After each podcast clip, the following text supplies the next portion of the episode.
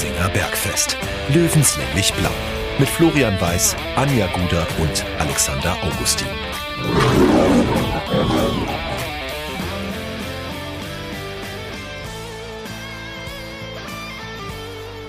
Servus und herzlich willkommen. Giesinger Bergfest, der Löwenstammtisch, meldet sich zur Episode Nummer 78 und Alex, mir fällt gleich zu Beginn etwas auf. Ich glaube, ich habe die Anja noch nie so breit grinsend zum Start eines Bergfestes gesehen. Wie geht's dir? Mir geht's heute sehr gut. Meine Stimme ist zurück und äh, wir haben endlich einen Gast am Tisch, auf den ich mich eigentlich schon alle Folgen über freue, dass wir ihn endlich mal einladen können. Das heißt, das war jetzt das Projekt 78 Folgen lang, bis du dein Ziel erreichst, oder wie? Das ist eigentlich der Sinn, dass ich mitgemacht habe, ja. Von Anfang an. Ich habe dich nicht damit geködert damals oder der Alex auch nicht. Also das war kein Inhalt der Bergfest-Vertragsverhandlungen, wenn ich jetzt ganz ehrlich bin. Aber Alex, ne, äh, so eine grinsende Anja haben wir schon lange nicht mehr gehabt, oder? Das stimmt allerdings, ja. Wobei die Anja schon gerne grinst. Doch, das ist schon richtig. Aber schon, ja. Ja. Ja.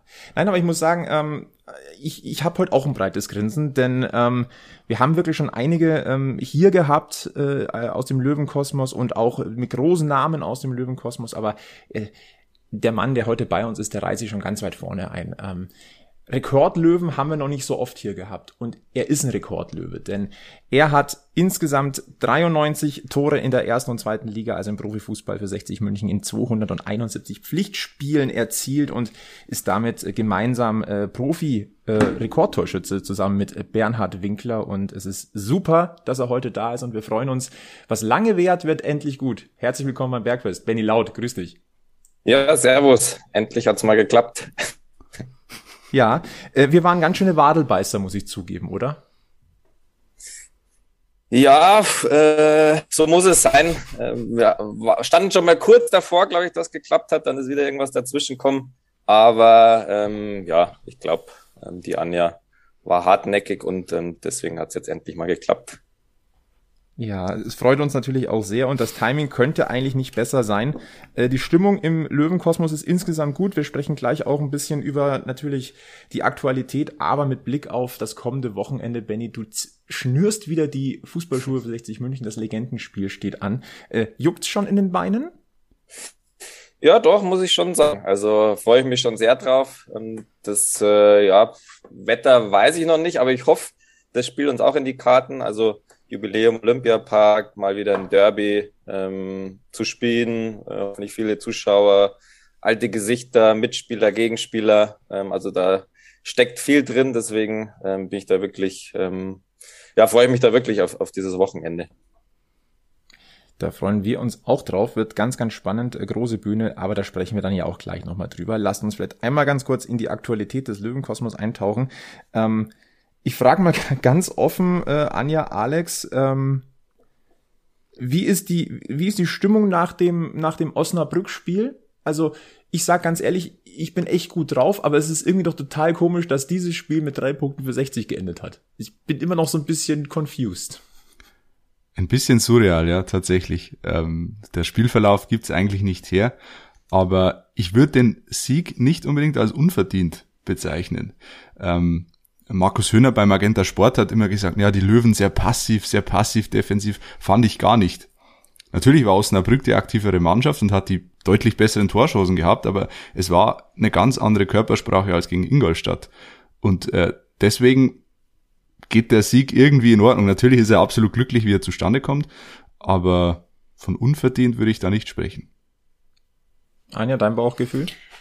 Ich finde es immer so schwierig, von einem unverdienten Sieg zu reden, weil wenn du die zwei Buden mehr machst als der andere, dann hast du die zwei Buden mehr gemacht und dann gehört dir halt einfach auch der Sieg. Also dann hat der andere halt die Tore nicht geschossen. Deswegen tue ich mir da immer schwer, von so einem unverdienten Sieg zu reden. Vor allem aus Löwenfansicht ist mir eigentlich wurscht, ob der verdient war oder nicht. Hauptsache, ich habe die drei Punkte auf dem Konto. Und ich glaube, genauso wurscht kann es auch jedem Spieler auf dem Feld sein Sie kämpfen für ein Ziel und das machen sie gut. Und dieses Mal waren sie halt vielleicht die bisschen schlechtere Mannschaft, aber sie haben es gewonnen und das gibt doch auch wieder einen Ego-Push. Ja, vielleicht Benny an, an dich in der in dem Zusammenhang die Frage: Kann dir das nicht sogar einen brutalen Rückenwind geben, wenn du sogar solche Spiele für dich entscheidest? Also ich glaube, das ist fürs Mentale schon auch wichtig, dass du so ein Ding dann mitnimmst. Ja, auf jeden Fall. Also ich glaube, klar, also der, der Sieg war unverdient. Ich finde, das kann man schon so sagen, aber wie die Anne auch gesagt hat, das ist am Ende ja wurscht. Und das äh, sind dann trotzdem drei Punkte. Und ähm, wenn das, ja, das zeigt irgendwie so diese, diese Konstant, den Lauf, den man auch ein bisschen braucht, den haben sie auch, dass sie eben dann solche, solche Spiele auch äh, gewinnen. Also das haben wir schon ein paar Mal gelesen. Irgendwie, ja, letztes Jahr hätten wir so ein Spiel äh, auf jeden Fall verloren. Ähm, solche, solche Sachen gehören dann eben auch dazu, wenn es dann am Ende reichen soll.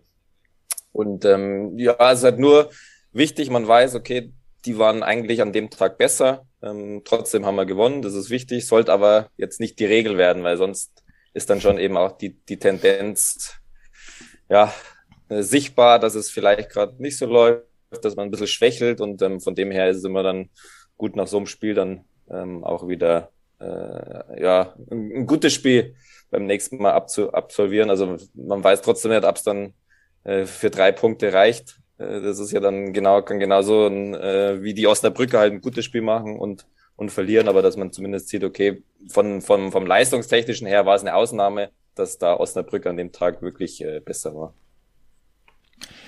vor allem das Gefühl und die Zahlen, die gehen so ein bisschen auseinander, wenn ich ganz ehrlich bin. Ich habe einfach nochmal die Statistiken rausgesucht, weil ich wissen wollte, wie krass war denn das Verhältnis. Und es war gar nicht so krass. Also wenn du rein auf die Torschüsse gehst, waren es nur, nur 10 zu 7 für Osnabrück.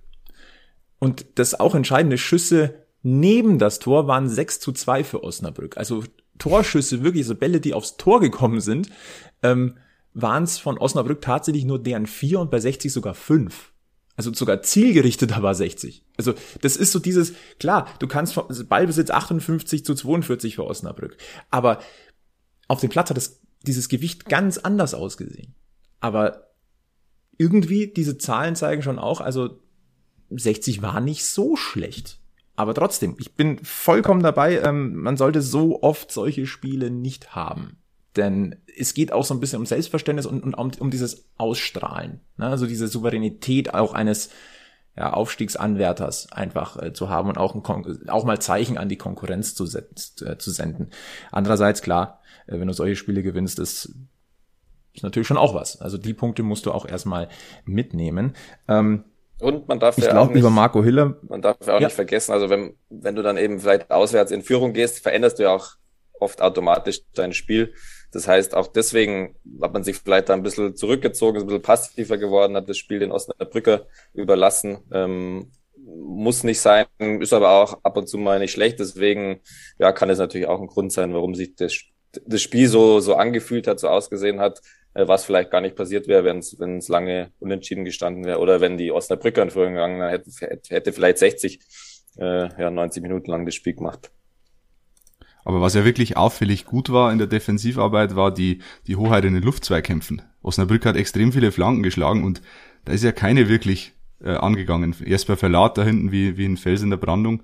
Ähm, das war schon wirklich gut und auch viel besser als gegen Ingolstadt, wo man wirklich ja eigentlich gefühlt keinen Zweikampf gewonnen hat, sowohl, sowohl defensiv als auch offensiv. Also die, die Einstellung war deutlich besser. Und es war auch, wenn man es direkt vergleicht mit dem Spiel in Osnabrück vor einem Jahr, war es auch eine Verbesserung, weil da waren die Vorzeichen sehr ähnlich. Ist man auch in, in Führung gegangen recht früh und hat dann aber komplettes Fußballspielen eingestellt und hat dann verdient 1 zu 3 verloren. Und äh, jetzt hat man den Mittelweg gefunden. Es hätte natürlich, wenn, wenn Osnabrück ein bisschen treffsicher gewesen wäre, hätte es anders ausgehen können, klar. Aber ja, vielleicht hat man jetzt die, die zehn Prozent dazwischen gefunden, äh, zwischen, zwischen Abschalten und, und selber spielen. Ich finde persönlich ich find, auch, dass die, Entschuldigung, ganz kurz, ähm, dass, dass die positiven Erkenntnisse auch ein bisschen überwiegen. Ähm, ein Leo Morgala ist zurück und stabilisiert da hinten sofort in seinen jungen Jahren. Ein Philipp Steinert hat sein Comeback gefeiert, hat sofort die Kapitänsbinde getragen. Ähm, ich finde, dass Christopher Lannert eines seiner besten Spiele für 60 bisher gemacht hat. Hinten manchmal noch so ein bisschen, bisschen zaghafter, aber diese, diese Dynamik nach vorne, dieses Einschalten, dieses Druckmachen, die, die, die Vorbereitung zum 2 zu 0, das 2-0 fällt nicht, wenn, wenn, wenn Christopher Lannert nicht so bissig da in den Zweikampf geht und diesen Fehler erzwingt. Ähm, Miris Genderovic er macht auch, mhm. er macht die wichtigen Buden in der Schlussphase. Also das sind, und einen darf man natürlich auch nicht vergessen, der sein Startelfdebüt gefeiert hat, nämlich Marius Wörl. Und der hat für, auch für seine jungen Jahren wirklich ein wunderbares Startelfdebüt gegeben. Also deswegen, ähm, man kann so viel Positives rausziehen. Sorry, Anja, jetzt habe ich dich abgegrätscht. Kein Problem. Also ich finde, ähm, Jesper Verlat hat es super schön zusammengefasst auf seinem Social Media Account. Äh, der spricht da immer so ein bisschen dem Löwenfan, glaube ich, aus der Seele. Er hat einfach nur geschrieben, dreckiger Auswärtssieg. Ja. Und er betitelt es einfach, wie es so sein muss. Der ist so ein Typ zum, äh, also der ist einfach zum Greifen. Der ist einfach geil für die Fans und er macht es richtig gut und ich freue mich immer, wenn der was postet, muss ich sagen. Ich das macht mich, immer Lust auf Kammer mehr. An, an ein Mikrofon geht. Ja, das ist mega. Ist, ja. Also irgendwie diese Mannschaft hat, es ist schon, es macht schon Spaß. Es scheint schon stimmig zu sein, Benny. Ähm, wie ist denn so dein Eindruck von der Löwenmannschaft in diesem Jahr? Ich meine, jetzt sind die ersten, Entschuldigung, jetzt muss ich kurz überlegen, sind es elf, Spiel, elf Spieltage haben wir, glaube ich, jetzt? Oder haben wir schon zwölf? Zwölfter Spieltag war das.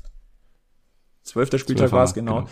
Ähm, ich glaube, jetzt kann man ja quasi auch schon so, so ein erstes, ja, so, so ein erstes Fazit eigentlich schon ziehen. Ähm, Benny, dein Eindruck von den Löwen bisher, also Tabellenplatz zwei, glaube ich, hat jeder unterschrieben vor der Saison.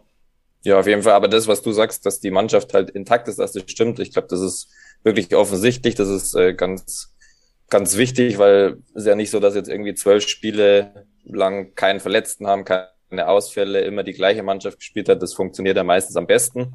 Ähm, aber das war jetzt bei den Löwen ja nicht unbedingt. Also sie haben ja schon auch immer wieder viel durchwechseln müssen und eigentlich egal, ähm, geht vorne los, Ausfall von Bär, egal ob dann äh, Lackenmacher, Skenderovic, irgendeiner hat immer getroffen im Mittelfeld, wenn wieder einer ausgefallen ist. Also egal wer gespielt hat, das hat eigentlich so gut wie immer funktioniert. Jeder wurde irgendwie aufgefangen, auch äh, weil Landert erwähnt, dass der, glaube ich, im Pokal noch gegen Dortmund äh, wirklich eine unglückliche äh, Rolle hatte, ähm, was auch gar nicht so leicht ist, wenn du als Neuzugang kommst und dann gleich mal so ein, so ein Spiel hinlegst. Ähm, trotzdem war das, äh, haben sie auch als, als Team, der Trainer mit Sicherheit gut aufgefangen, äh, hat dann sofort auch danach funktioniert. Also es sind ja lauter so, so Punkte, die, die passen und die, die zeigen, dass, dass das Team wirklich ähm, ja, zusammen äh, hält, funktioniert. Und das ist ja auch mit das äh, mit eine Voraussetzung, eine große Voraussetzung, dass äh, dann so ein am Ende so ein Aufstieg bei rauskommt den wir uns natürlich alle wünschen. Ich, ich glaube, das ist die perfekte Möglichkeit, ähm, bevor wir einen kurzen Blick vorauswerfen, den Datenlöwen reinzuwerfen. Ich würde noch auch eine kurz, ja. kurze, äh, Daten sind nicht direkt, aber ich habe mir kurz die Kickernoten angeschaut vom letzten Spiel und äh, ist ja doch sehr, Kicker ist sehr objektiv und äh, wenn du dir die Noten anschaust vom Defensivverbund von 60, das spricht eigentlich auch Bände. Marco Hiller 2,0, Philipp Steiner 2,5, Jesper Verlat 2,0, Leo Magala 3,0 und Christopher Lanner 2,5. Äh, wer den Kicker regelmäßig liest oder wer regelmäßig von ihm bewertet wurde, der weiß, dass wenn du besser als 3,0 bist im Kicker, dann ist es schon sehr, sehr, sehr, sehr gut. Ähm, deswegen spricht für sich. Ich, ich muss gerade grinsen, weil Benny grinst. Kickernoten, Stichwort. ja, natürlich ein spezielles Thema. Ähm, da fällt mir mal bei Kickernoten der, der Michi Hofmann ein, der kennt wirklich alle Kickernoten äh, der letzten 20 Jahre, glaube ich. Im Spiel kann der dir sagen, wer da was, welche Kinder bekommen hat. Ähm, ist natürlich immer schwierig. Ähm, ist es so ein, so ein Blick wert, um, um das vielleicht so ein bisschen einzuschätzen. Aber äh, klar, die liegen auch oft komplett daneben.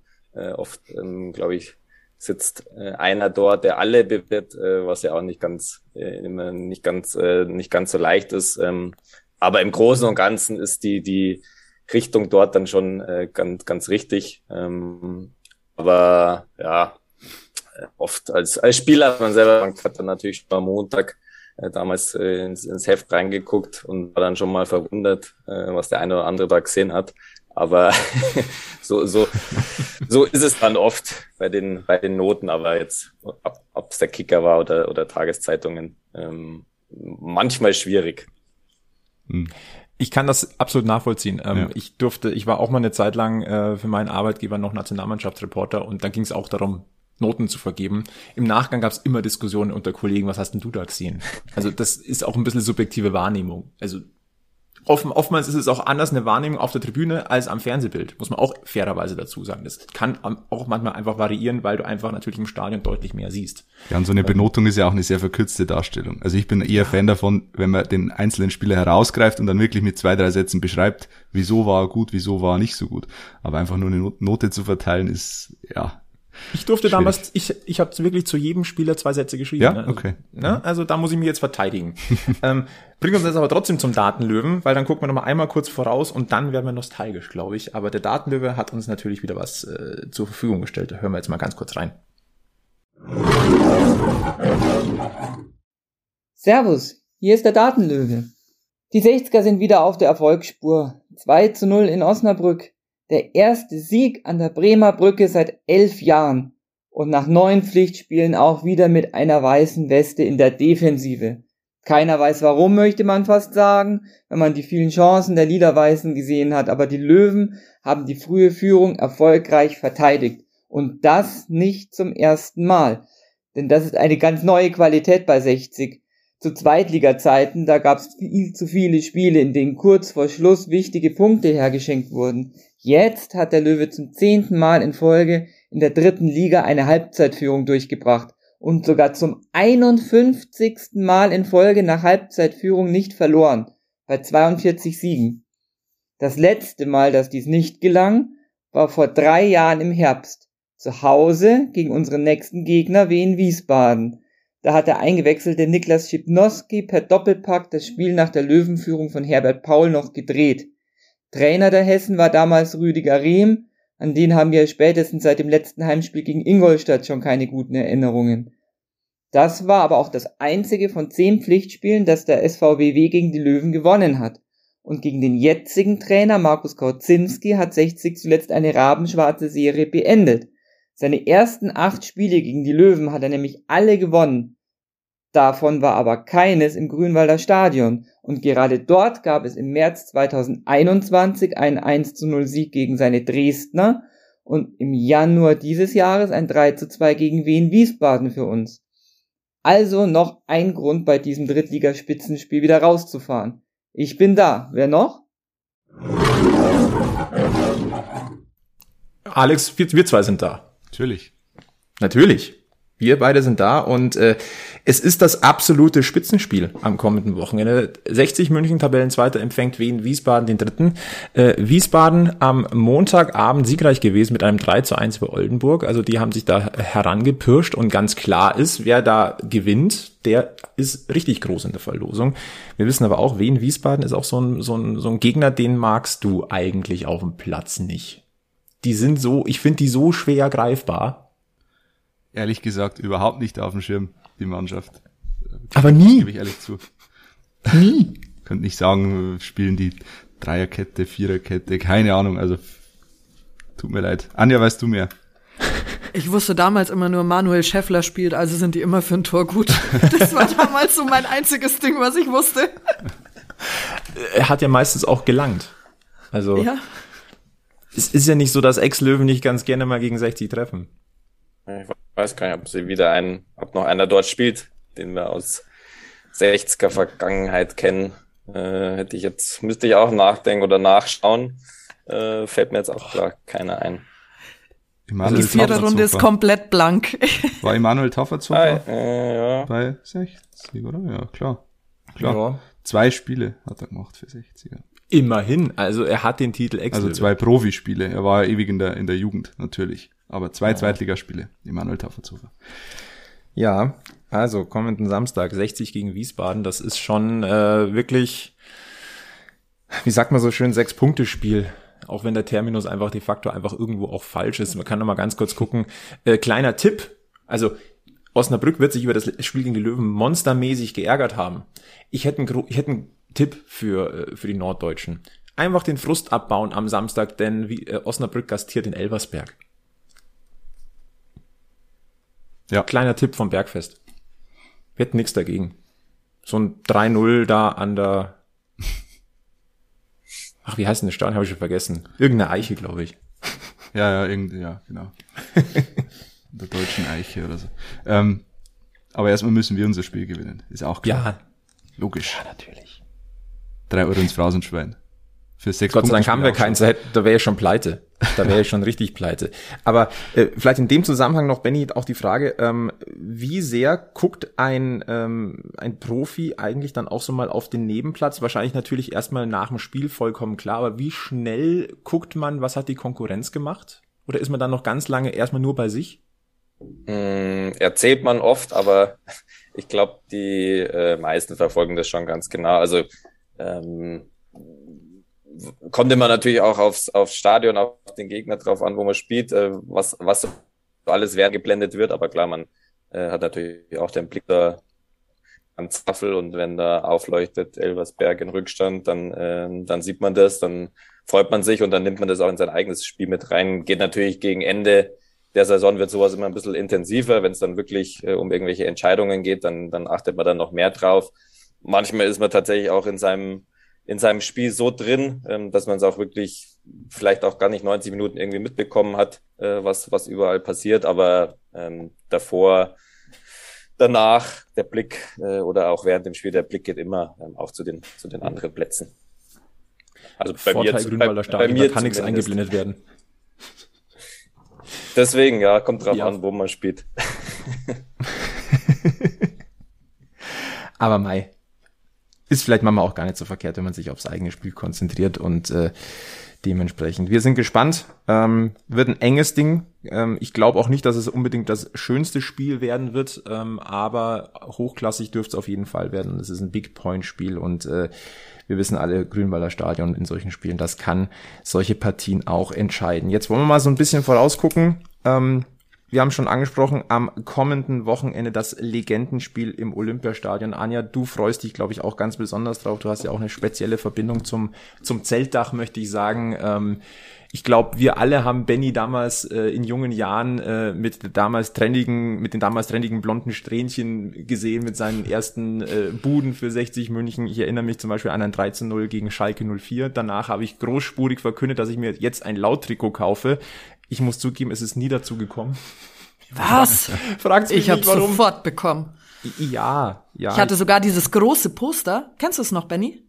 Ich habe es sicherlich noch im Keller. Den Starschnitt. Starschnitt. Nee, das große Poster. Es gab nämlich Poster zu kaufen im 60-Fanshop. Ja, also es gab einmal so ein... Und das habe ich, ja, da wo du diesen äh, Pony so... So ein schwarz-weiß Poster. So übers Auge fast hat. Ja, genau. Und das hatte ich dann aufgehängt an meiner Posterwand. Und als du dann weggewechselt bist, habe ich sehr getrauert und habe das quasi wie in so einer Prozedur so wieder abgehängt und zusammengemacht und dann ist alles in den Keller gewandert. und lass mich raten, als Benny zurück zu 60 gekommen ist, hast du es wieder rausgeholt. Nee, da gab's dann keine Poster mehr in meinem Zimmer. Finde ich aber schon ein bisschen schade. Ja, ich könnte es jetzt wieder aufhängen. Fürs Legendenspiel. Ja, bitte. Bitte, genau so. Nein, also ähm, mit Blick auf dieses, ja, ich sag mal, Comeback unterm Zeltdach. Ähm, du hast schon gesagt, die, es, es juckt langsam. Ähm, Gibt es irgendwas, irgendjemand oder irgendwas, worauf du dich besonders freust, sei es die Kabine oder ein Lieblings-Derby-Gegenspieler?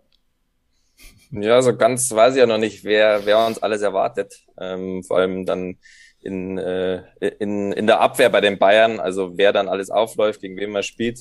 Äh, deswegen mal sehen, ähm, wie, wie, wie dann die Aufstellung aus, aussieht und ob ich da auf jemand Spezielles dann äh, treffen werde. Also einer wird mit Sicherheit nicht dabei sein, den ich doch gern mal, äh, gegen den ich doch gern mal getroffen hätte. Der äh, Oli Kahn wird mit Sicherheit nicht im, im Tor stehen. Ich glaube, davon können wir ausgehen. Ähm, ja, das war mal so, äh, ja, der, der dann die, äh, der, der mein Derby-Tor vereitelt hat. Also äh, ist mir ja nicht geglückt. Ich habe auch ehrlich gesagt Profi-Derbys gar nicht viel gespielt. Ähm, das äh, hat sich gar nicht so ergeben.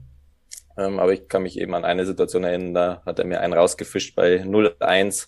Äh, das wäre dann das 1-1 gewesen. Aber ja, ich bin gespannt, wer da noch dabei sein wird. Sind auch noch so Daniel van Beuten zum Beispiel, mit dem ich auch in Hamburg gespielt habe, äh, ist vielleicht mit dabei. Also äh, wie ich vorher schon mal gesagt habe, also es ist ja wirklich auch sind auch welche, die man schon lange nicht mehr gesehen hat, wo man sich dann auch freut, ähm, bei den 60ern, aber ja auch bei den Bayern. Mal ganz kurz, also die Namen, die gefallen sind, die äh, jetzt bei der Seitenstraße mit dabei sind, sind in der Abwehr, also Daniel van Beuten hast du genannt, äh, Martin Demichelis soll anscheinend auflaufen, ein Semi Kufer, aber auch ein Klaus Augenthaler. Und ich möchte jetzt niemandem zu nahe treten, aber ich glaube, ein Benny Laut tanzt den Herrn Augenthaler auf dem Bierdeckel. ja, muss ich mir eher den den Augenthaler als Gegenspieler aussuchen. Versuche ich eher über die Seite dann zu kommen. Der ist aber immer noch extrem giftig, Klaus Augenthaler. Äh, ich habe es im Vorgespräch schon erzählt. Äh, der, die Bayern waren vor, vor drei oder vier Jahren in Vilshofen zu Gast beim Traumspiel. in Klaus Augenthalers Heimat und da hat er äh, 90 Minuten gespielt. Äh, die eine Halbzeit für Bayern, die andere Halbzeit für Vilshofen und der hat da ganz schön, äh, ja, also der ist auch 65, glaube ich, ist er geworden, aber äh, kein bisschen Fußballmüde. Ähm, beim Stichwort in zwei Trikots auflaufen, da wird's ja einen, also einen gibt, gäbe es schon mal, der dabei ist, der das könnte, aber es ist klar, dass er 90 Minuten oder nein, es sind ja, äh, ich glaube 80 Minuten wird gespielt oder ich glaube, nee, 2 mal 35, das heißt 70. Ähm, Ivica Olic, aber die eine Löwensaison, an die mhm. kann sich, möchte sich kaum einer erinnern und ansonsten ist klar, dass der dann äh, natürlich die, die, die Hauptzeit oder in diesem Spiel äh, für den FC Bayern spielt. Aber Ivica Olic hält einen Löwenrekord. Er hält Wie ihr alle wisst. Also immerhin da hat er sich äh, quasi unsterblich gemacht. Willst du auch sagen, welchen Rekord? Ältester ja. Löwentorschütze im Profifußball. Mhm. Und dann haben wir noch einen, der könnte tatsächlich für beide spielen, aber da wissen wir nicht, ob er dabei ist. Und es glaube ich, ich würde es mal behaupten, wahrscheinlich kann er sich nicht entscheiden, für welche Seite er spielt. Jens, Jens Jeremies aber der ist nicht genannt worden. Also an, ich, ich, ich behaupte, er ist wahrscheinlich eingeladen worden und konnte sich bis heute nicht entscheiden, für wen er spielt. Mir wäre es auch egal, auf welcher Seite er spielt, weil er trifft eh immer für 60. das stimmt. Aber ja, es sind einige, die tatsächlich auf beiden Seiten spielen können. Jens Jeremis, ich weiß nicht, ich glaube, äh, Karriereende war ja auch verletzungsbedingt. Ähm, vielleicht ist er dabei. Ich, ich schätze mal, ist einer von denen oder von vielen, äh, die hoffentlich äh, irgendwie dort irgendwo rumlaufen, aber nicht am Feld zu sehen werden, weil, sie, weil es einfach nicht mehr, nicht mehr möglich ist. Aber ich sag so, welche, die auf beiden Seiten spielen können, da, da sind ja einige, ähm, Andy Görlitz zum Beispiel, weiß ich gar nicht, ob er mit dabei ist, aber der hat ja auch auf, für beide Teams gespielt, wobei ich den dann schon eher bei uns sehe. Das ist schon eine, eine längere mhm. Vergangenheit, auch bei den, bei den 60ern. Zu erkennen das gleiche beim Harry Czerny. Der wird auf jeden Fall bei uns spielen, äh, das, das weiß ich schon, aber der hat ja auch durchaus mal ähm, äh, bei den Bayern gespielt und äh, ein, dem, wo man es äh, oft auch vergisst, ist ja der, der Biro, Daniel Birovka, den wir dann ja auch äh, uns noch äh, von den damals durch die Bayern Amateure geschnappt haben, ähm, was auch eine ganz gute Idee war im Nachhinein. Ähm, aber auch da ist ja klar, also wenn der spielt, äh, für welche Seite der auflaufen würde. Ja. Aber ansonsten, wenn man sich so den, das, was man weiß, wer das Löwentrikot überzieht, also da, da läuft's mir schon eiskalten Rücken runter. Also mal, ich hoffe ja, dass du, lieber Benny, zusammen mit Bernhard Winkler einmal zumindest ein paar Minuten stürmer. Das ist dann der Bundesliga-Rekordsturm von 60 zusammen. Das ist, ich weiß nicht, ob, äh, ob Bernhard Winkler vielleicht sogar so ein minimales weiß-blaues Vorbild bei dir gewesen ist, aber das ist einfach so eine Zusammensetzung, da, da, da muss doch jedem Löwenfan das Wasser im Mund zusammenlaufen. Ja, also da ist ja tatsächlich, das ging ja dann recht, recht schnell bei mir, also äh, dass ich dann bei den, bei den Profis dabei sein durfte. Also es war ja schon noch so, äh, Bernhard Winkler, aber selbst danach oder dazwischen, die beiden haben ja auch noch zusammen Martin Max, ähm, das waren ja welche, wo ich dann noch, ja, ab dann A-Jugend war oder selbst bei der zweiten Mannschaft, wo er gar nicht abzusehen war, dass ich da irgendwie demnächst bei dem Profispiel, ist klar, alles, was da vorne Tore schießt, war, ähm, war, waren Vorbilder und deswegen war das dann, äh, ja, haben wir schon die eine oder andere, die eine oder andere Partie zusammen machen dürfen, auch bei der Traditionsmannschaft, ähm, der, der Bernhard, der Bomber äh, und ich. Und ähm, ja, ich hoffe, dass das dann äh, am Sonntag natürlich auch noch wieder klappt. Da stellt sich eine große Frage, wer darf die Nummer 11 tragen? Ich glaube, bei solchen Spielen ist es Gott sei Dank erlaubt, dass mehrere Spieler die gleiche Nummer haben. ich glaube, der, der, der Winkler, Bernhard Winkler, glaube ich, hat tatsächlich nur die Nummer 11. Bei mir waren es ja noch, ähm, mein allererstes Profispiel war mal beim Freundschaftsspiel, das war noch die 36. Und in der ersten Saison, als ich dann gegen Ende mit dabei war, hatte ich noch die 27.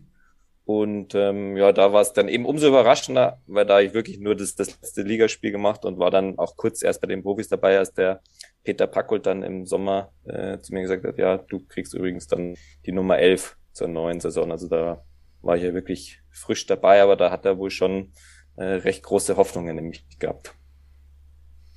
Da nicht kommen wir auch noch gleich drauf. Ja, ne, nicht, nicht zu Unrecht, da kommen wir auch noch gleich drauf. Wir haben ein paar Fragen aus der Community tatsächlich bekommen, aus der Bergfest-Community. Die, da wollen wir natürlich auch ein paar äh, reinwerfen. Äh, Tobi Giesing hat gefragt, was war denn dein Lieblingstor für die Löwen, beziehungsweise das Tor, das dir am meisten in Erinnerung geblieben ist? Also besonders ist natürlich das, äh, das erste Bundesligator. Ähm, das war damals in, in Hannover als Einwechselspieler. Ähm, das ist natürlich unvergessen. Ähm, natürlich auch das, äh, das tausendste äh, Tor für, für die Löwen, weil das noch so ein äh, Zusatz hat, dass es, äh, dass es ein einziger Hattrick war. Also drei Tore in dem Spiel, da lagen wir zur Halbzeit noch 0-1 hinten, äh, dann drei Tore gemacht gegen Bochum. Ähm, das war ja auch, äh, auch eins, was, was mir sofort einfall, einfällt. Mhm. Und ähm, gibt's, äh, Dino hat gefragt, welchen Moment im Löwendress wirst du für immer in Erinnerung behalten? Könnte jetzt theoretisch auch ein Tor sein, aber vielleicht gibt's ja auch etwas anderes.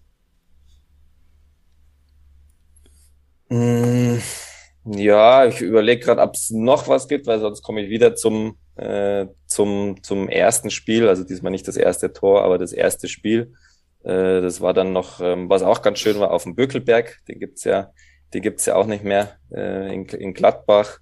Und ja, das ist irgendwie so der Moment, also wie gesagt, es ging ja alles dann irgendwie recht schnell, aber es ist ja trotzdem so, dass man, dass ich ja schon in der, in der D-Jugend zu 60 kam und man ja dann irgendwie die Profis zuguckt, dann als Balljunge dabei ist und der schon immer sagt, boah, das wäre schon was, wenn ich da auch irgendwann mal äh, auflaufen würde. Und deswegen ist das natürlich der, der Moment, der das dann irgendwie so diesen, diesen Traum oder diesen Wunsch auch irgendwie erfüllt. Und deswegen äh, ist es, ist es auf jeden Fall der, wenn ich vielleicht noch ein bisschen mehr Zeit zum Nachdenken hätte, würde mit Sicherheit noch viele andere einfallen, aber äh, das ist dann schon ein ganz besonderer Moment, der, der mich da mit 60 dann verbindet.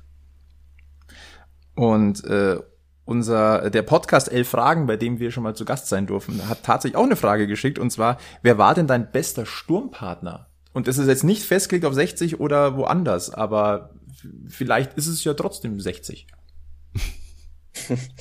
ja, haben wir ja schon welche erwähnt äh, vorher äh, mit Martin Max, der natürlich auch Torschützenkönig wurde. Ähm, gab natürlich äh, ja noch ein paar andere Vereine, äh, komme ich aber vielleicht direkt auf ja, Mario Gomez, mit dem ich noch in, äh, in Stuttgart zusammen gespielt hat. Also es war, war noch recht jung, aber schon auch, hat er viele Tore gemacht, äh, wo, wo ich sage, ja gut, ich hatte schon auch einen ganz guten Torabschluss, äh, ganz gute Ruhe vom Tor, auch äh, deswegen auch viele Tore zu machen, aber ähm, bei ihm war das nochmal eine ganz andere Qualität und das, äh, das konnte man in, in, in jedem Training sehen, also auch äh, nicht umsonst hat er überall, auch wenn er oft dann äh, viel, auch zu Unrecht äh, kritisch gesehen wurde, hat er in, in allen Vereinen, in allen Mannschaften beim DFB überall eine, eine brutale Torquote gehabt.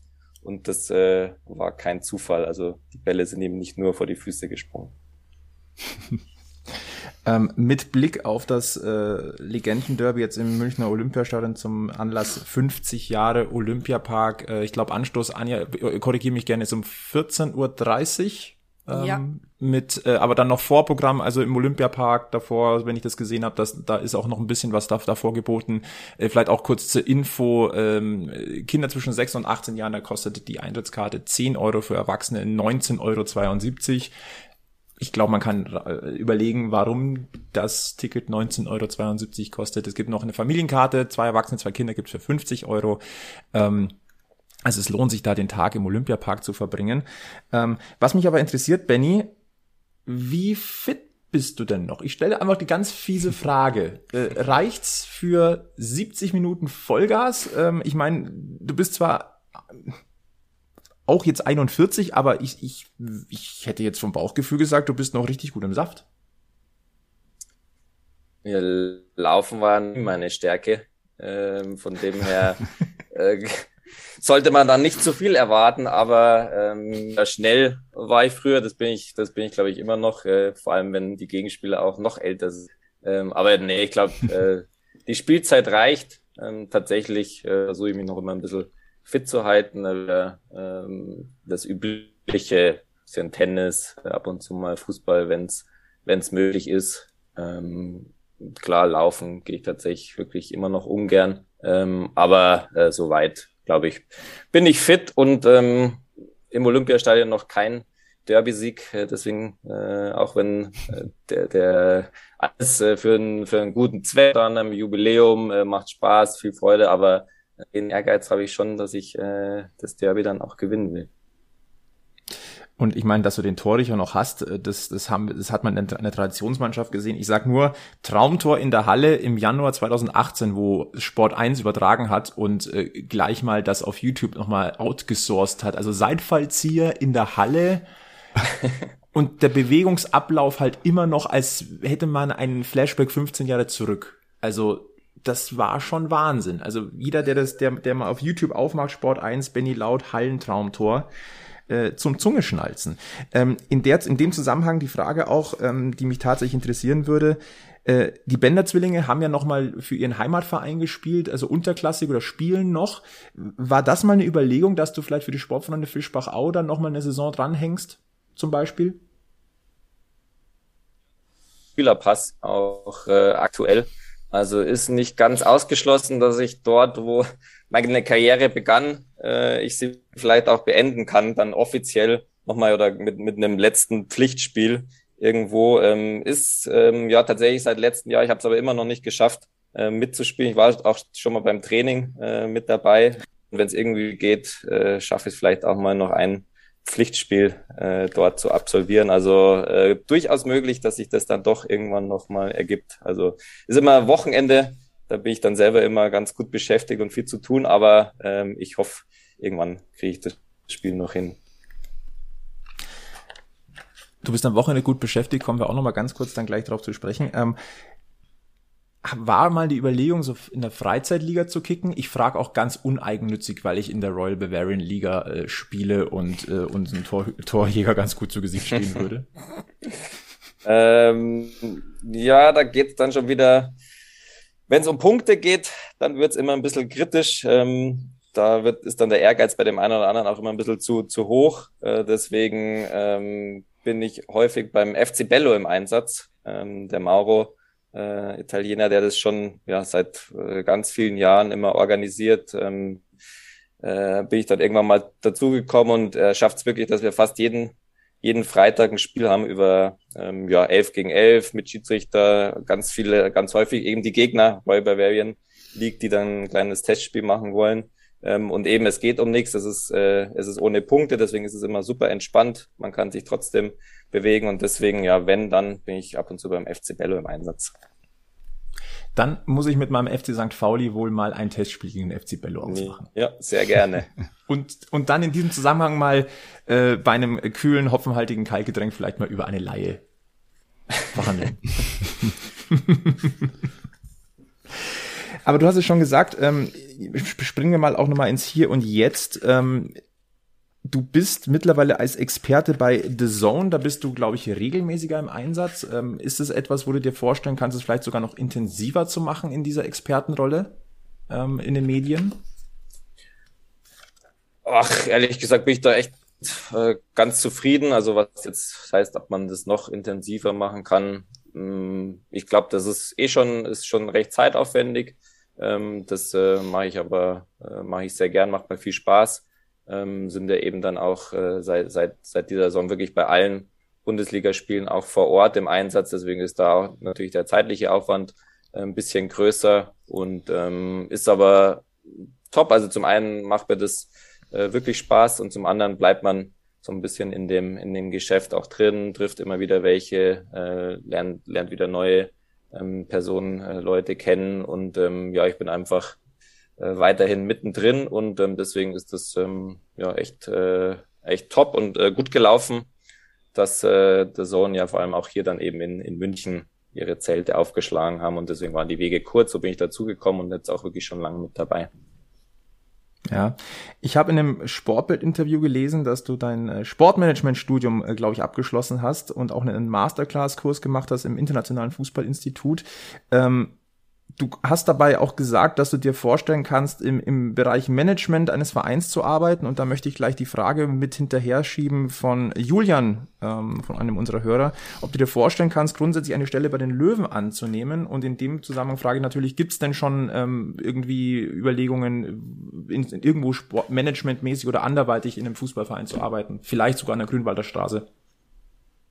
Ja, also tatsächlich ist das das, was, äh, was ich irgendwann mal gerne machen würde oder wo es mich auf jeden Fall eher hinzieht, ähm, diese, dieser Managementbereich.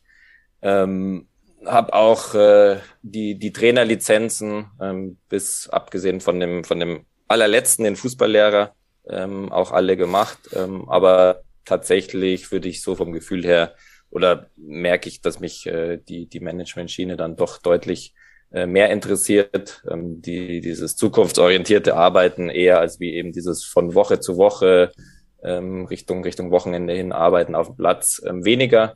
Ähm, da bin ich ab und zu noch ähm, ja hier äh, bei meinem Sohn mit dem Einsatz, da helfe ich manchmal aus, der, der spielt noch äh, in, der, in der Gegend hier in Grünwald, das, äh, das macht Spaß, aber das reicht mir dann auch äh, völlig, was, die, was den Trainerbereich betrifft, das muss ich tatsächlich nicht in, in dem Profibereich ähm, äh, machen oder man weiß es nicht, kann, auch mal irgendwann umschwenken, aber momentan ist es wirklich so äh, Management, was, was viel spannender ist und ähm, klar, äh, irgendwann, äh, wenn sich's ergibt, wenn die Situation passt, wenn es äh, mit der Familie alles passt, dann äh, geht es vielleicht auch mal wieder Richtung ähm, Richtung Verein. Ähm, aber momentan ist da nichts äh, nichts angedacht. Das heißt Vollzeitexperte bei The Zone oder hast du noch Zeitprojekte? Naja, also wie ich vorher gesagt habe, also da bin ich ja wirklich äh, gut, im, gut im Einsatz. Ähm, gibt dann natürlich auch noch äh, ähm, ein Projekt, was, was wir auch immer ähm, wieder ähm, unterstützen und wo immer mal wieder was ansteht. Das sind die, das Team Bananenflanke. Ähm, das ist ein ähm, soziales Projekt, wo wir, wo wir Kinder ähm, mit Beeinträchtigungen unterstützen, den ähm, professionelles ähm, Fußballtraining anbieten oder regelmäßig regelmäßiges Fußballtraining, ähm, was in Vereinen ja oft nicht möglich ist. Deswegen ist es ein eigener Verein, die dann regelmäßig Fußballtraining haben. Und ähm, da haben wir eben diesen in, in, ein, unter anderem einen Standpunkt in München gegründet, ähm, plus die Bananenflanker Legenden, die daraus auch entstanden sind, ähm, wo wir in, in dem Zusammenhang eben auch Benefitspiele ähm, veranstalten, Turniere veranstalten, spielen. Und ähm, genau, also da ist auch dann immer über das ganze Jahr auch einiges zu tun. Also immer noch äh, wirklich ganz, ganz nah dran am Fußballbusiness. Also da wirst du auch nicht mehr rauskommen. Das merkt man schon. Also dieser Fußballvirus, der, der hängt so dermaßen drin. Ja, also das, äh, ja, ganz klar. Der, der Fußball, der hat mich schon immer begleitet. Ähm, das macht einfach Spaß. Und äh, man kommt irgendwie nicht davon weg. Und am Ende ist es ja auch das, was ich, was ich wirklich ganz lang gemacht habe und wo ich dann auch ähm, ganz viel Erfahrungen eben auch weitergeben kann. Mhm was man natürlich nicht unterschlagen darf. Ähm, du hast ein etwas erreicht, was keinem anderen Löwen gelungen ist. Das war das Tor des Jahres 2002 im Benefizspiel der deutschen Nationalmannschaft gegen die Bundesliga All-Stars. Äh, Im Dezember 2002, das war ein Benefizspiel, glaube ich, damals zu, zugunsten der Flutopfer, wenn mich nicht alles äh, mhm. täuscht. Äh, Fallrückzieher auf Schalke ist natürlich äh, auch in die Annalen eingegangen. Ähm, und dann hast du auch noch fünf Länderspiele gemacht, die ist ja leider ein Tor verwehrt geblieben. Ja, das äh, eine Länderspiel war leider inoffiziell, deswegen hat das äh, Tor des Jahres kein, hat nicht gezählt. Ähm, das war dann leider kein Länderspieltor. Ja, ähm, waren dann im, ja, wie soll man sagen, es, es waren immerhin fünf. Ähm, ich war noch ein paar Mal mit dabei ohne Einsatz. Ähm, unterm Strich vielleicht äh, ein bisschen zu wenig, aber ähm, ja, trotzdem natürlich ein, eine Erinnerung, eine, eine ja, ein Erlebnis, ein, ein Ziel, das, das war natürlich auch wie, wie vor irgendwie das erste Bundesliga-Spiel auch mal eine Nationalmannschaft dabei zu sein, ähm, dass ich mir unter anderem auch dann erf erfüllen konnte. Ich, das Gesicht hätte ich tatsächlich gerne gesehen, als Rudi Völler damals angerufen hat. Aber Stichwort Anruf, wir haben eine Frage bekommen von jemandem, den du noch kennst. und zwar, ich, ich schmeiß die Frage jetzt einfach rein und sie kommt von Markus Schwabel. Warum gehst du nie ans Telefon, wenn ich dich anrufe? ah ja, jetzt wird's kurios. Ähm, ja, äh, ist, ist, ist schwierig. Ähm, dass genau der Markus die Frage stellt, ist natürlich auch frech, äh, weil ähm, wenn man mal irgendwie in Not ist, ähm, dann würde ich auf jeden Fall den Markus auch als letztes anrufen, weil äh, da haben wir dann, da haben wir dann was, da haben wir dann was gemeinsam. Also nicht, weil er mir nicht helfen würde, aber weil er eben ähm, ja eigentlich auch kaum zu kaum zu greifen ist, kaum zu erreichen ist und deswegen äh, ja ähm, ist ist das der Grund, warum ich dann erstmal woanders probieren würde. Okay. Ich bin gespannt, ob wir von Marco Schwabel noch eine Antwort kriegen oder ob du im Nachgang noch eine Antwort kriegst. Der saß ja hier in Folge 50 bei uns. Ähm, okay, gut zu wissen. Ähm, schwer zu greifen warst du natürlich auch für deine Gegenspieler. Oh Gott, die Überleitung ist. Ah. Naja, war nicht so schlecht. Ähm, Habe ich schon schlechtere gehört. Deswegen würde ich ganz gerne noch mal ganz kurz auf deine Anfänge äh, blicken, äh, als dich Peter Packhult hochgezogen hat zu den Profis. Das müsste ja im, im Herbst 2021 gewesen sein, nachdem er das Traineramt von äh, Werner Lorand übernommen hatte. Und du hast ja schon erzählt gehabt, äh, dass du dann nach deinem Debüt am letzten Spieltag am Bökelberg dann in der Sommerpause dann die Nummer 11 bekommen hast, was dir natürlich dann auch diesen Push gegeben hat. Ich habe aber auch noch in einem Interview von dir nachgelesen und äh, du hast natürlich gesagt, dass so, so Spieler wie Thomas Hessler oder Davor Schuker dir damals natürlich sehr, sehr geholfen haben mit ihrer Erfahrung. Ähm, und es soll einen Zwischenfall gegeben haben mit Vida Rieset, der für dich wichtig war. Magst du uns da nochmal abholen?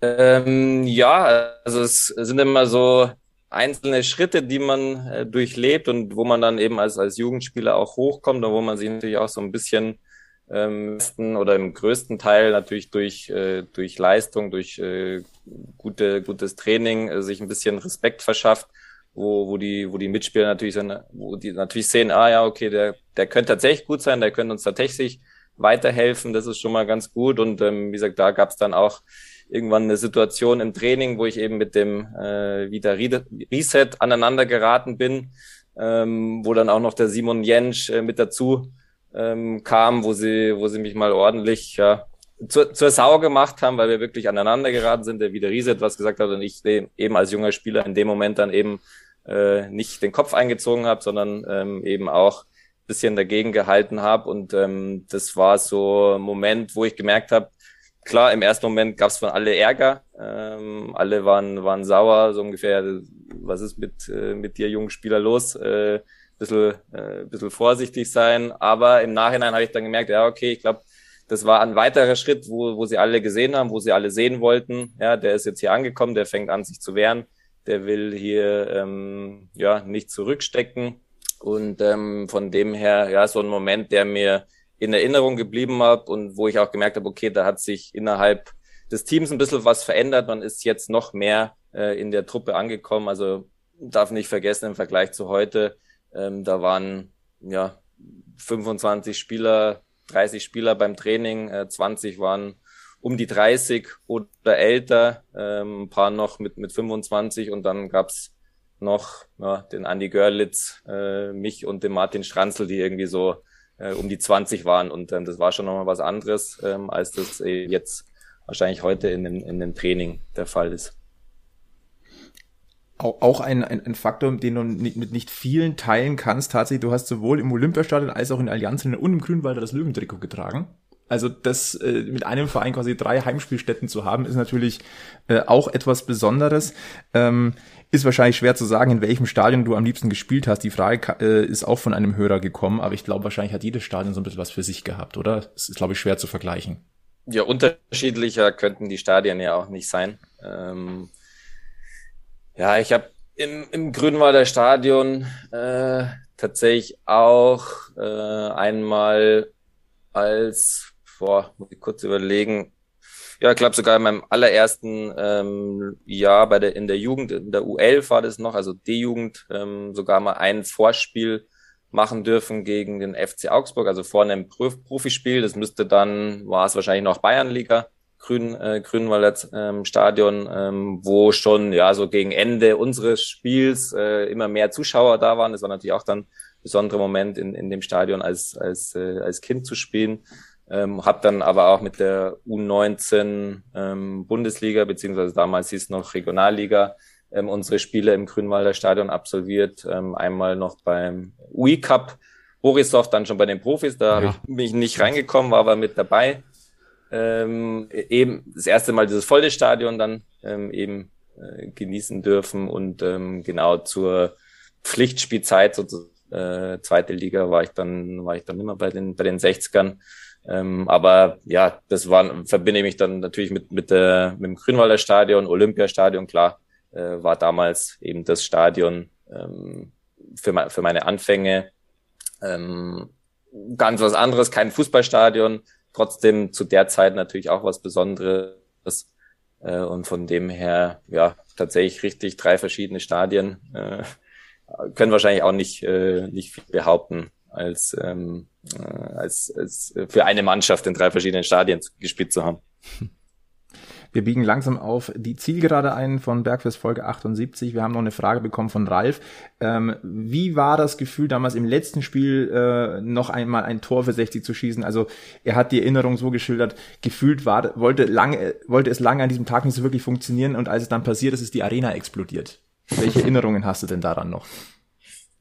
Also im Nachhinein, ja, perfekt, äh, perfektes Drehbuch. Ähm, habe ich dann auch, oder äh, hätte ich es vorher gewusst, hätte ich es auch genauso äh, unterschrieben. Es ging allerdings ein bisschen holpriger los, weil äh, es tatsächlich für, für, für Biro für mich ähm, schon mal unerklärlich war, dass wir überhaupt gar nicht an diesem letzten Spieltag von Beginn an spielen durften, weil es ging nämlich um nichts mehr. Aber äh, der Trainer damals, äh, Markus von Aalen, äh, ja, warum auch immer, vielleicht keine Ahnung, wollte das Spiel unbedingt gewinnen, war scheinbar mit uns nicht möglich. Äh, deswegen äh, waren wir draußen. Der Nechat Aygün übrigens, der, der auch noch seinen Abschied feiern durfte, der durfte, der war gar nicht im Kader. Ähm, also so, so ein paar Geschichten, die, äh, die eigentlich normalerweise gar nicht gehen. Ähm, deswegen äh, ging es nicht gut los, aber wie gesagt, am Ende, so wie es dann gelaufen ist, äh, dass ich reinkomme ähm, und dass ich dann tatsächlich noch äh, fast mit dem Schlusspfiff äh, noch ein Tor mache, ähm, war natürlich perfekt. Also äh, das mir in dem Moment nicht schöner vorstellen können, waren alle im Stadion, viel Freunde, Familie kamen alle nochmal vorbei und dann äh, ja irgendwie vor der vor der Löwenkurve dann ähm, kurz vor Schluss das, das Tor zu machen. Also äh, wirklich äh, ja perfekt. Ich muss bei Markus von Allen immer an einen Satz denken. Und wenn ich der beste Hütchenaufsteller der zweiten Liga bin, dann bin ich der beste Hütchenaufsteller der zweiten Liga. Das hat er mal in einem Interview gesagt. Ich habe mich ja, ich habe mich ja weggeschmissen. Das kann er doch nicht sagen, oder? Ja, irgendwann hat er dann du vielleicht. Du hast zumindest eine Erinnerung an Markus von Allen. Ja. Ich nicht. Diesen kurzen Moment gehabt, wo er gedacht hat, okay, jetzt will ich nicht mehr der Hütchenaufsteller sein, sondern ich will Cheftrainer werden und ähm, deswegen war ihm vielleicht dann dieses letzte Spiel besonders wichtig. Aber ein grüner Abschluss äh, letztendlich dann doch noch äh, für deine Löwenkarriere. Du hast ja deine, deine aktive Profilaufbahn dann in Ungarn bei Ferencvaros beendet und nochmal einfach mal drei Titel abgestaubt. Pokalsieger, Supercup-Sieger und Liga-Pokalsieger. Das glaube ich, äh, war dann auch nicht so verkehrt. Äh, zum Abschluss habe ich tatsächlich noch eine kleine Quizfrage für dich. Ich bin gespannt.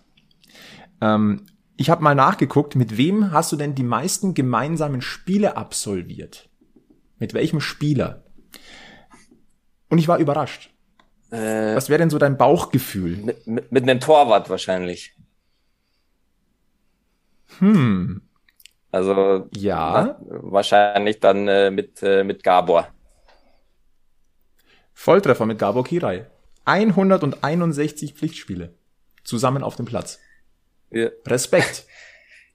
Ja, ähm, waren äh, viel, viel zu viele Zweitligaspiele dabei, aber das dann wieder, ist wieder ein ganz anderes Thema. Aber ja, da waren noch äh, ganz viele Jahre dann eben bei 60, als ich zurückgekommen bin. Und ähm, ja, Gabor, der war eigentlich, hm, weiß gar nicht, also zu meiner Zeit, ob der überhaupt mal ein Spiel verpasst hat.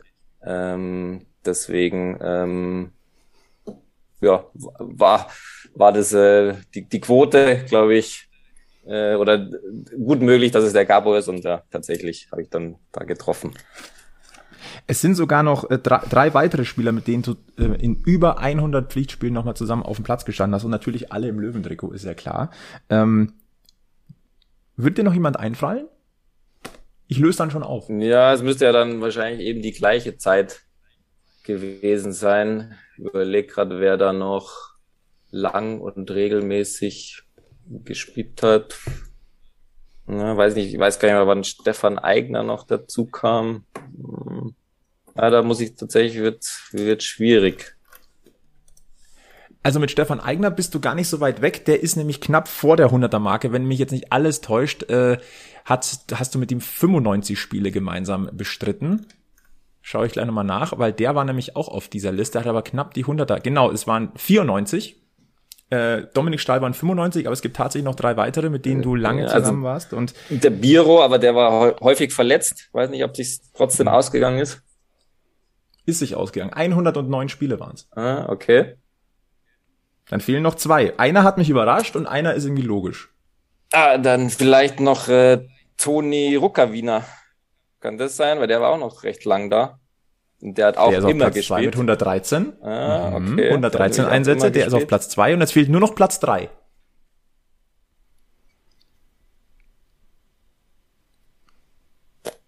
Boah, dann Hm. noch, ein, noch ein Torwart? Nein, Nein? das ist ein Verteidiger. Oder ein Sechser.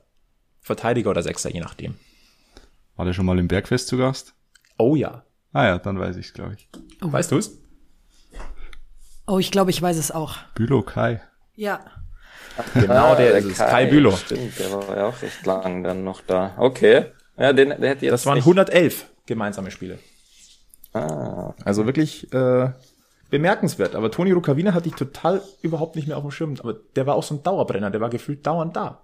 Ja, ich hätte es jetzt auch, also dadurch, dass Gabor, glaube ich, dass eben dann die Zeit bei 60 sein musste, ähm, dann muss ich mir überlegen, wer eigentlich immer gespielt hat. Und wie gesagt, der äh, Toni Rukavina war einer, der, der ja auch kaum, kaum mal nicht dabei war. Mhm. Dann biegen wir endgültig auf die Zielgerade ein. Ich habe noch was. Ich ja, habe noch was. Hau rein. Ich habe noch was. Ähm, die Liebe der Löwenfans zu Benny Laut ist ja immer noch ungebrochen. Und ich weiß nicht, also ich weiß, dass du es weißt, Benny.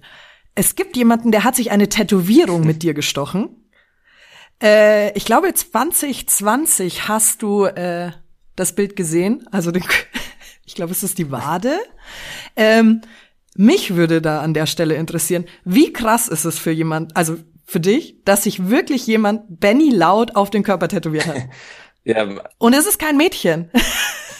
Also habe ich tatsächlich, ähm, äh, ja, dann, ja, ja, 2020, genau, nach, nach dem Spiel bei den Bananenflankern, glaube ich, haben wir uns da getroffen und ähm, hat er mir dann die, die Wade gezeigt und ähm, ja, tatsächlich meine erste Frage war, ja, hast du es eigentlich schon mal bereut, dass du es draufgestochen hast, weil ich, keine Ahnung, also man hat ja dann mal irgendwie so eine so eine Idee, so eine Schnapsidee, sich das drauf machen zu lassen und äh, zwei Jahre später hat er nie mehr ein Tor geschossen. Äh, jetzt in meinem Fall vielleicht und dann sagt er, boah, warum habe ich das machen lassen? Aber ähm, er war immer noch, zumindest hat es hat es gesagt, aber es hat auch ehrlich geklungen.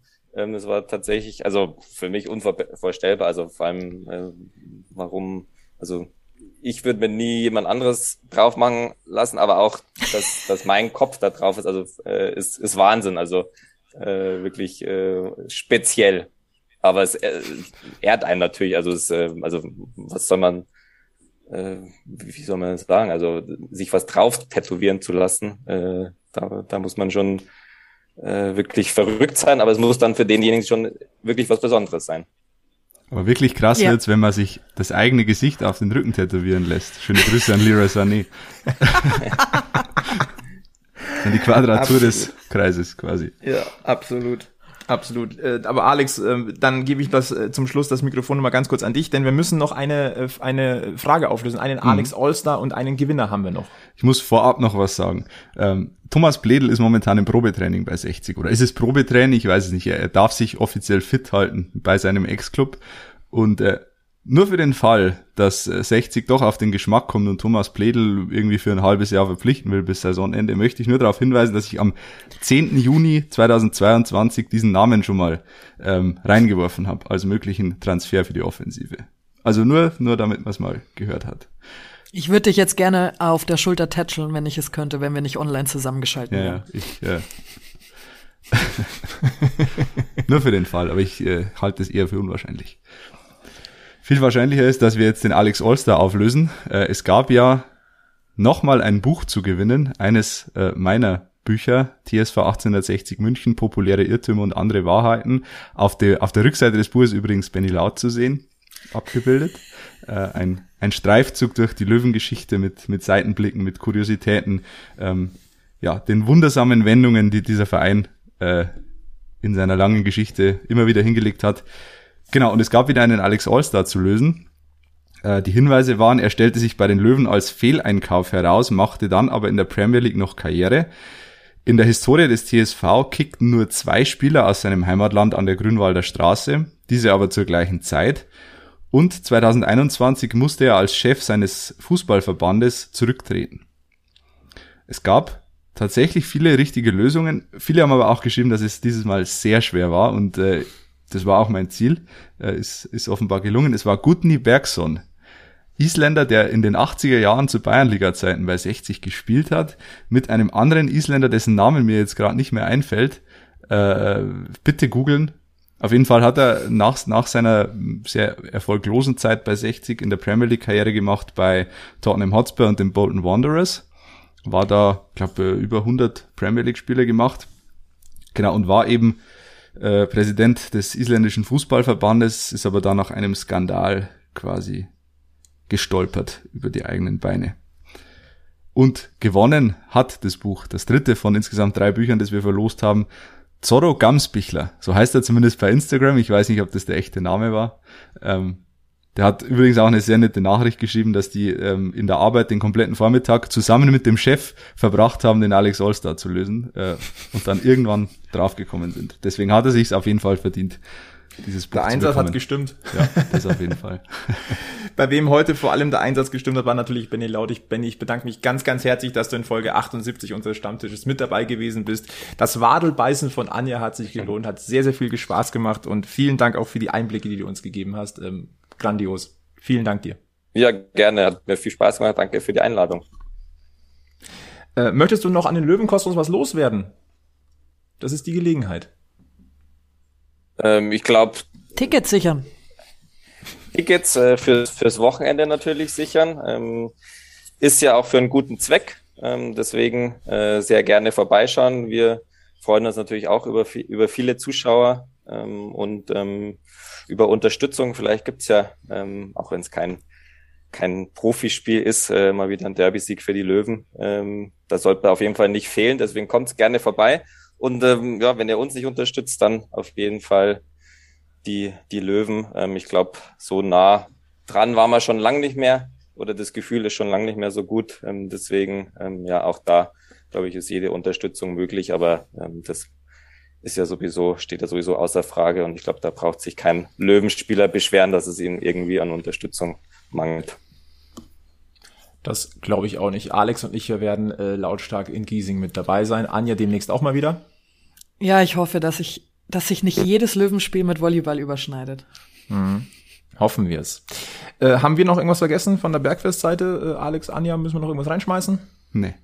Nee. Alles gesagt dann machen wir den Deckel drauf und äh, sagen vielen Dank fürs Zuhören. Wir verweisen mal wieder auf Social Media, folgt uns da, folgt, äh, abonniert diesen Podcast, äh, empfehlt uns weiter und ansonsten äh, geben wir euch einfach wieder drei Tipps mit auf den Weg. Bleibt gesundheitlich negativ, bleibt mental positiv und äh, ja, bleibt vor allem eins. Löwenslang, weiß, blau. Bis zum nächsten Mal beim Giesinger Bergfest. Servus.